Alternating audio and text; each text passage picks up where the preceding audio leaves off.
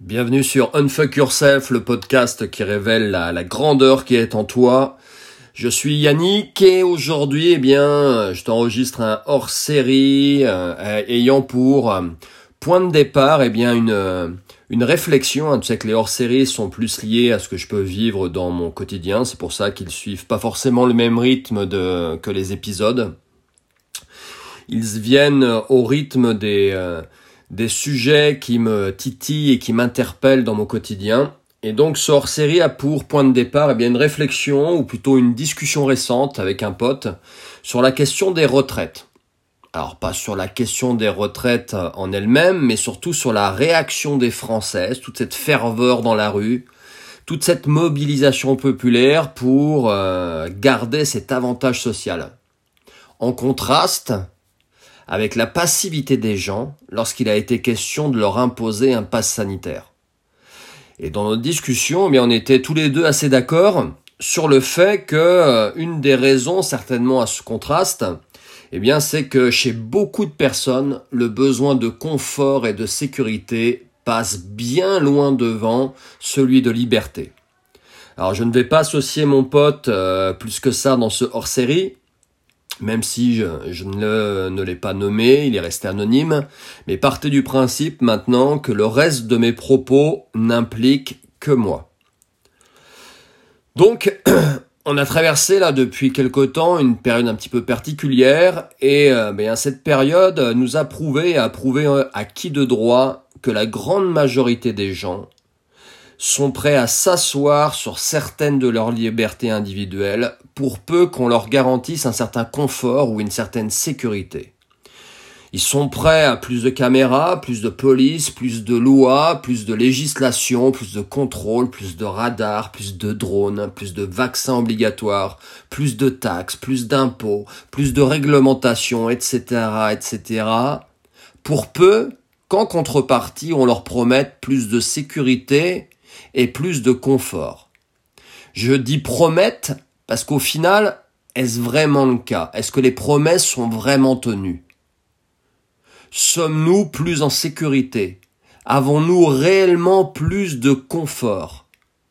On a fermé, on a fermé les, les lits d'hôpitaux, les hôpitaux publics et en particulier leurs urgences sont dans un état pitoyable pour y avoir été récemment et dans deux hôpitaux différents, je peux vous confirmer, euh, notre système éducatif a des résultats catastrophiques.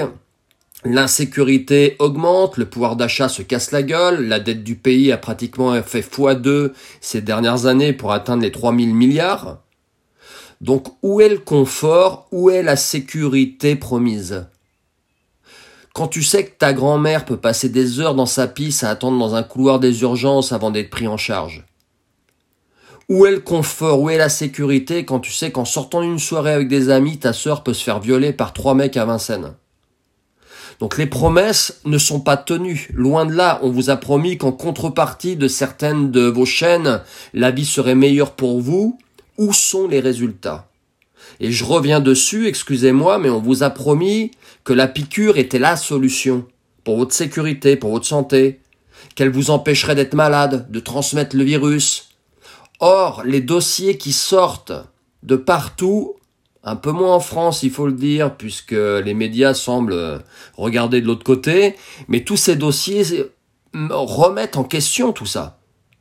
On vous a dit, euh, laissez-nous vos libertés, euh, c'est pour votre bien.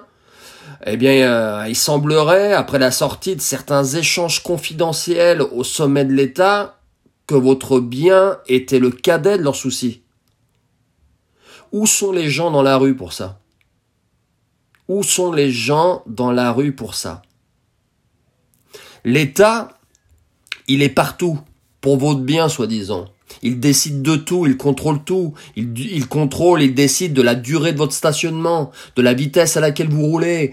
Il, contrôle si votre ceinture est bien bouclée, que vos revenus, vos revenus sont taxés, vos héritages sont taxés. Vous souhaitez construire demain un petit garage, un appentis sur votre terrain, vous serez taxé aussi. On vous impose des contrôles d'État sur la rénovation de votre maison.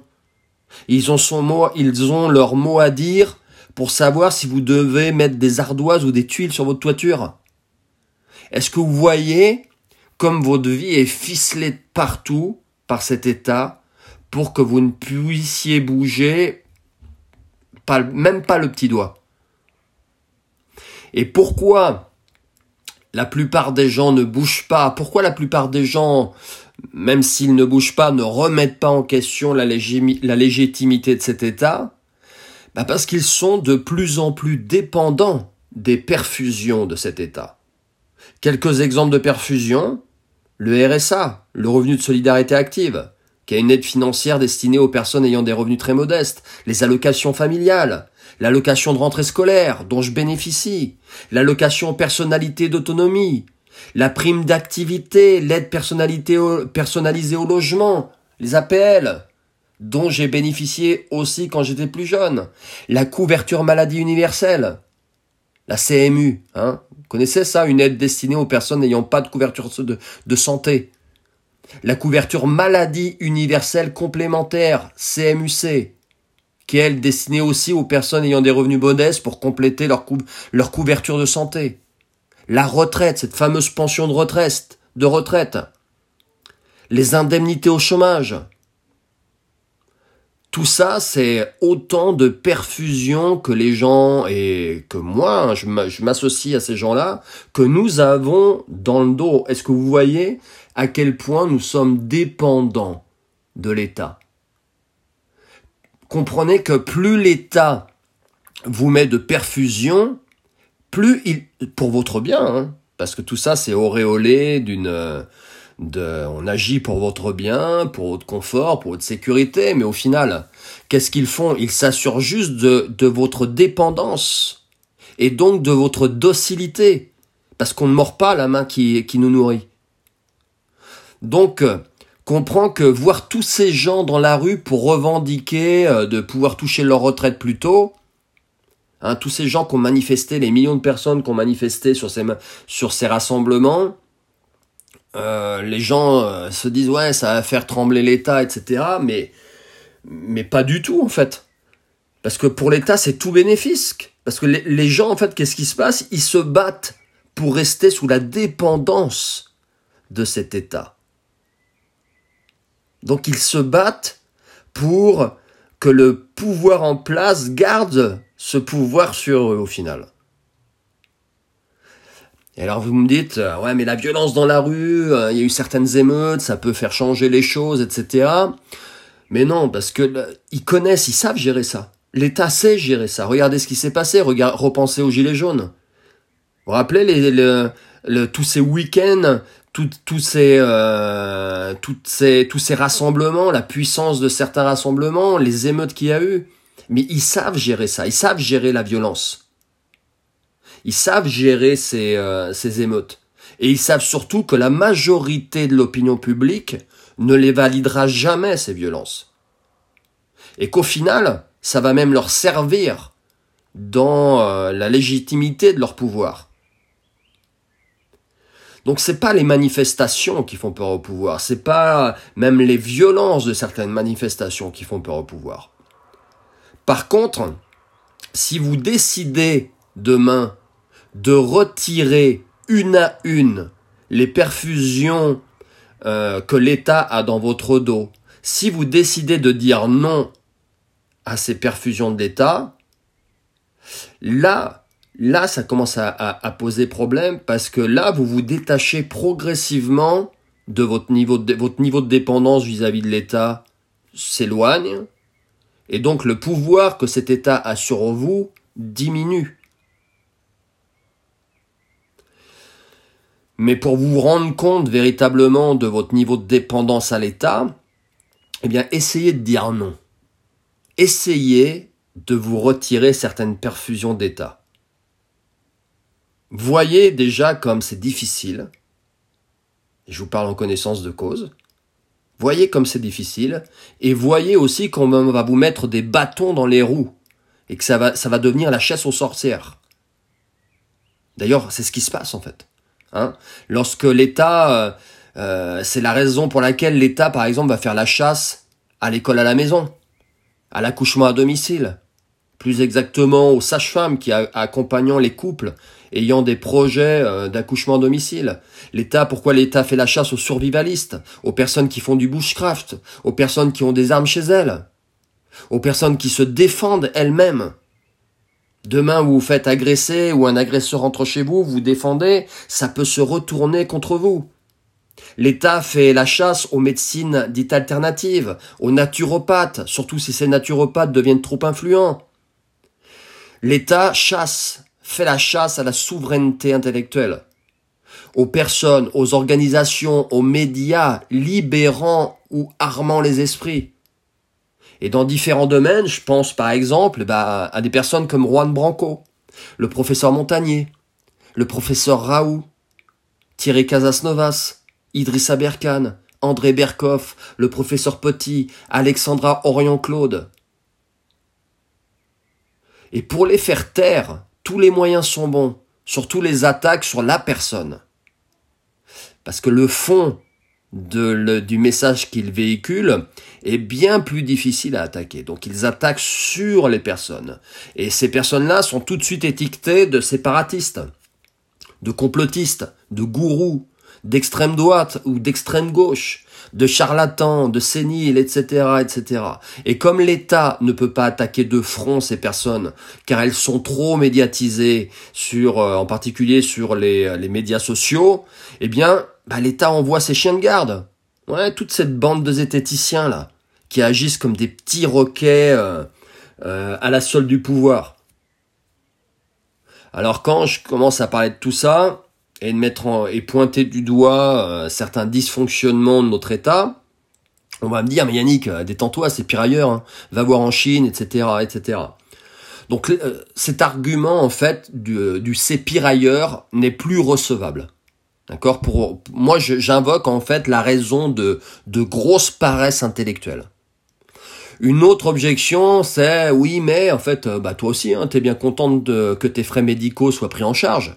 T'es bien content de toucher tes, des allocs. T'es bien, tu verras, si tu es au chômage un jour, tu seras bien content de le toucher le chômage. Ou euh, le jour où tu seras à la retraite, blablabla, blablabla. Bla, bla. Sauf quand je suis assez d'accord avec cet argument. Hein. C'est euh, moi aussi, je suis intriqué dans ce système. Moi aussi, j'ai des perfusions dans dans dans le dos. Hein. Mais j'en ai conscience et j'essaie surtout de les retirer progressivement en douceur. Mais toutes ces personnes là qui euh, agitent euh, ces oui mais, euh, en faisant ça, comprends que tu te comportes comme certains animaux domestiques qui ont évolué vers plus de confort et de sécurité et qui lèchent bien docilement la main de leur maître, ou qui ronronnent quand leur maître les nourrit. Et je vais te raconter l'histoire du bulldog anglais. Peut-être que toi, chez toi, tu as, as, un bulldog anglais. Eh ben, au Moyen Âge, est-ce que tu connais l'histoire de cette race? Au Moyen Âge, les bulldogs anglais étaient utilisés sur les champs de bataille pour attaquer l'ennemi. C'était une race qui était dressée et sélectionnée pour être très agressive, très puissante. On entraînait ces chiens contre des taureaux pour les rendre plus forts, plus plus aguerris au combat, d'où leur nom bulldog.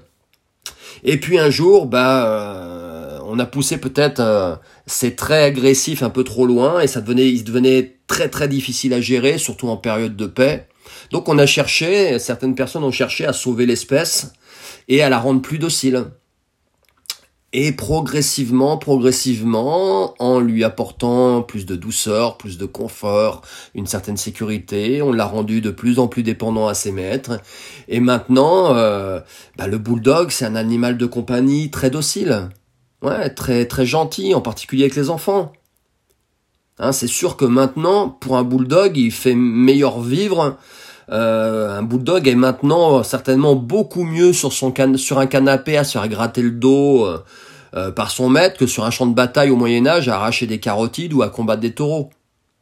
Mais pour autant, le bulldog est passé d'un animal fort, surpuissant avec une certaine grandeur, un animal faible, ayant de nombreux problèmes de, de santé, en particulier des problèmes, des problèmes respiratoires, et comprend que ce sont des siècles de domestication qui en sont la cause. Et c'est ce qui fait, encore une fois, que maintenant, bah, le bulldog ne pourrait pas survivre sans son maître. Il en est complètement dépendant. Donc, euh, tous ces constats d'évolution, en fait, rejoignent un peu le, concept d'antifragilité de Taleb. Alors, je sais pas si tu connais Nassim Nicolas Taleb. Si tu ne connais pas Nassim Nicolas Taleb, je t'invite à regarder certaines vidéos, en particulier une vidéo sur l'antifragilité sur ma chaîne YouTube, ou en tout cas de, de te renseigner sur, ce, sur, cette personne et sur, euh, euh, ses enseignements. Donc selon Taleb, on distingue trois styles de personnes, d'organisations, d'entreprises, de sociétés. Fragile, robuste, antifragile. Ce qui est, fragile, ce qui euh, est, euh, vit très mal la volatilité, ouais, vit très mal le changement euh, et, et, a tendance à, bah, par exemple, pour donner un exemple concret, ton iPhone Ou ton dernier smartphone high-tech, super design, super optimisé, avec l'écran qui va bien, etc., etc., avec toutes les fonctions qui te font kiffer, si tu le laisses tomber par terre d'un mètre ou de deux mètres, il y a de grandes chances qu'il se brise directement. Il est fragile. D'accord? Si tu lui mets une coque, Rhino Shield, il devient robuste. S'il était antifragile, peut-être qu'on arrivera à ça un jour, ton smartphone, ça voudrait dire qu'à chaque fois qu'il tombe par terre, il se renforce, il devient plus performant, plus fort. Donc comprends que ton iPhone fragile, si tu ne le rattrapes pas très vite au moment où il tombe de ta poche, il y a de grandes chances que tu puisses plus jamais t'en servir. Donc ce qui est fragile a besoin d'une aide extérieure pour sa survie. Mais ça fonctionne dans l'autre sens aussi plus toi tu te rends dépendant d'une aide extérieure, ou plus ton entreprise est dépendante d'une aide extérieure pour sa survie, et plus tu augmentes ta fragilité. Donc plus de confort, plus de sécurité déclenche une certaine aussi, donc une certaine fragilité. Donc plus tu te sens fragile, plus tu vas rechercher la protection de quelqu'un, d'un sauveur. Tu vas te, un maître qui va pouvoir prendre soin de toi, un état qui va pouvoir te protéger. Donc comprends l'intérêt qu'a cet état à, à à cultiver ta fragilité. Mais plus de plus de confort, plus de sécurité, ça déclenche aussi une certaine déresponsabilisation. Donc au-delà de la fragilité euh, que provoque le fait d'être euh, ou de se rendre dépendant d'une aide extérieure, euh, ça provoque donc une certaine déresponsabilisation. Hein. Tu vois, c'est le à quoi bon en fait. Euh, euh, à quoi bon au final parce que j'ai une aide extérieure à quoi bon bosser hein, si tu veux j'ai le RSA j'ai le chômage à quoi bon prendre soin de ma santé à ce point-là j'ai l'assurance maladie à quoi bon entretenir ma force euh, euh, apprendre à me défendre bah il y a la police qui est là pour ça à quoi bon apprendre par moi-même à quoi bon me cultiver j'ai France Info j'ai les médias mainstream, j'ai la presse subventionnée, par mes impôts en plus, pour me dire quoi penser. Donc beaucoup de gens ont abandonné, au-delà de leur liberté, leur souveraineté, qu'elle soit intellectuelle ou physique. Donc comment inverser euh, la donne, quoi faire? Et ça, je rebondis sur euh, une autre discussion, euh, quelques échanges que j'ai eus avec un autre pote euh, la semaine dernière qui m'a dit mais tu sais je suis sûr les gens euh, les gens vont finir par se rebeller. Euh, bah en fait non. C'est ce que je pensais aussi moi il y a, il y a quelques années en arrière. Au début euh, de certains événements, je me suis dit mais les gens ça va leur ouvrir les yeux, ils vont prendre conscience, ça va provoquer un éveil très important des gens, ils vont se rebeller et ils vont reprendre leur vie en main et ça va être extraordinaire. Eh bien non en fait. Tu sais pourquoi? Parce que ça fait trop de générations domestiquées.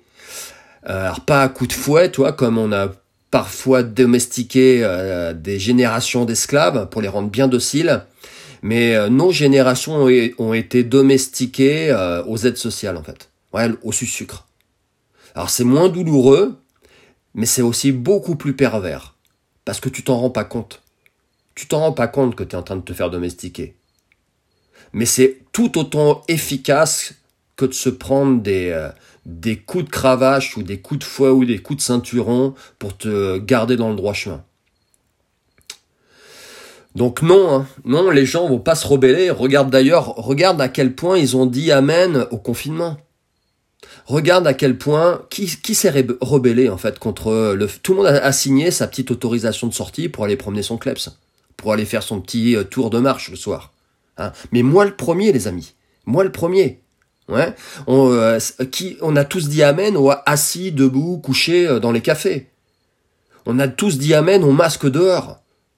Bon, ça un peu moins pour moi. À l'interdiction d'aller marcher en forêt, sur la plage. Mais on avait tous conscience que c'était complètement stupide. Mais parce que l'autorité faisait, comme on a été bien éduqué, bien dressé surtout depuis des décennies à obéir, ben on a obéi comme tout le monde. On a certains ont obéi à la fermeture de leur entreprise jusqu'à causer leur ruine. On a mis tous des, masques sur la gueule de nos enfants pour les envoyer à l'école. Certains d'entre nous ont, dit oui, une grande majorité d'entre nous ont dit oui aux injections. On validé le pass l'ont utilisé allègrement. Les gens se sont bouffés le nez, se dénonçaient. Mais tout ça a été, euh, tout ça a été validé par volonté, en fait, d'être, euh, d'être assuré d'être en sécurité. Ouais. Je fais ça parce que ça, enréolé de déjà je, je contribue euh, à, la collectivité euh, et je mets ma famille en sécurité. Rappelez-vous les slogans à la con euh, qu'on nous a servi, hein, ou les ou les publicités à la con pour culpabiliser les gens et en particulier les enfants vis-à-vis de papy et mamie. On a on a on a validé tout ça aussi certains par confort, par confort, hein, pour pouvoir aller bouffer de la merde chez McDo, pour pouvoir aller au ciné, pour pouvoir partir tranquillement en voyage, pour que notre petite vie confortable cause certainement du merdier dans lequel on est puisse continuer. Donc non, en fait, les gens ne se rebelleront pas, mon ami. Les gens ne se rebelleront pas, je suis désolé de te le dire.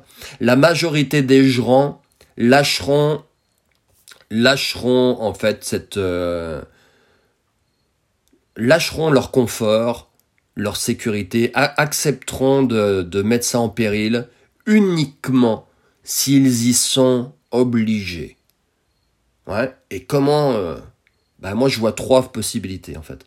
Un effondrement massif, un effondrement massif et systémique de notre civilisation, c'est-à-dire que tous les piliers de notre civilisation se cassent la gueule en même temps.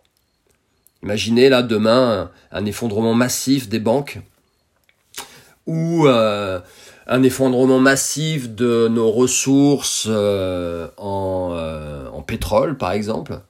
On peut plus. Donc imaginez demain cette société s'effondre.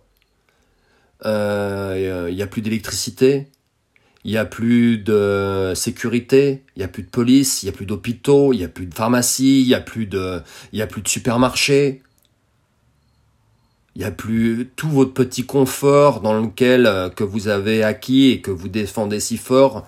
Tout ça s'est écrasé, c'est c'est euh, craché, pas parce que vous l'avez provoqué, mais parce que on, à force de tirer euh, sur les sur la ficelle de tous les côtés, et les signaux rouges d'alerte d'effondrement systémique sont rouges à peu près dans tout dans tous les secteurs, que ce soit sur le plan financier, économique, social, euh, bref, c'est, ça, ça clignote rouge de partout. Donc ça, ouais, parce que là, on n'aurait plus le choix en fait. Là, on serait obligé de, de, de sortir de... Il n'y a plus de confort. Donc on serait obligé d'évoluer, de changer, de remettre en question notre manière de vivre. Une autre possibilité, ce serait un cataclysme. Un cataclysme comme ça a déjà arrivé euh, sur cette planète, un cataclysme naturel ou un cataclysme non naturel. Hein, Poutine, il pète un câble, il décide d'envoyer ses... Euh, parce qu'on joue beaucoup avec le feu avec lui, hein, il décide d'envoyer ses missiles euh, à tête nucléaire supersonique et de bombarder les pays qui lui chient dans les bottes eh ben là, c'est euh, ciao bonsoir déjà pour euh, une grande partie euh, de nos populations et puis ceux qui restent, bah, on sera bien obligé de tout reconstruire et de tout repartir à zéro. Et là, oui, en fait, les gens, les gens lâcheront leur confort et leur sécurité et feront ce travail pour peut-être reconstruire quelque chose de différent ou de reconstruire quelque chose de grand. Voilà. Donc c'était c'était juste pour partager avec toi cette cette réflexion réflexion amorcée la semaine dernière avec avec deux de mes potes. je serais je assez curieux de, savoir ce que tu en penses en fait. Quelles sont tes réflexions sur ces sujets que je viens d'aborder? Qu'est-ce que toi tu en penses? Comment tu vois les choses? Comment tu vois l'évolution de notre société? Comment toi tu te sens intriqué dans tout ça? Et qu'est-ce que tu envisages peut-être pour toi? Ou pour notre euh, ou comme une évolution possible aussi pour notre société? Donc n'hésite pas à m'envoyer des messages privés sur mes réseaux, en particulier sur Instagram, pour échanger avec ça. Si ce, si ce hors-série t'a parlé, n'hésite pas à le, je vous en parle pas forcément, mais euh, on a tous besoin de visibilité. Euh, si ça t'a parlé, partage ce hors-série, envoie-le à des amis, partage-le en story sur tes réseaux sociaux. Mets quelques étoiles et ce sera, euh, tu auras toute ma gratitude et ma reconnaissance. Alors j'allais dire éternel, mais bon, en tout cas dans l'instant.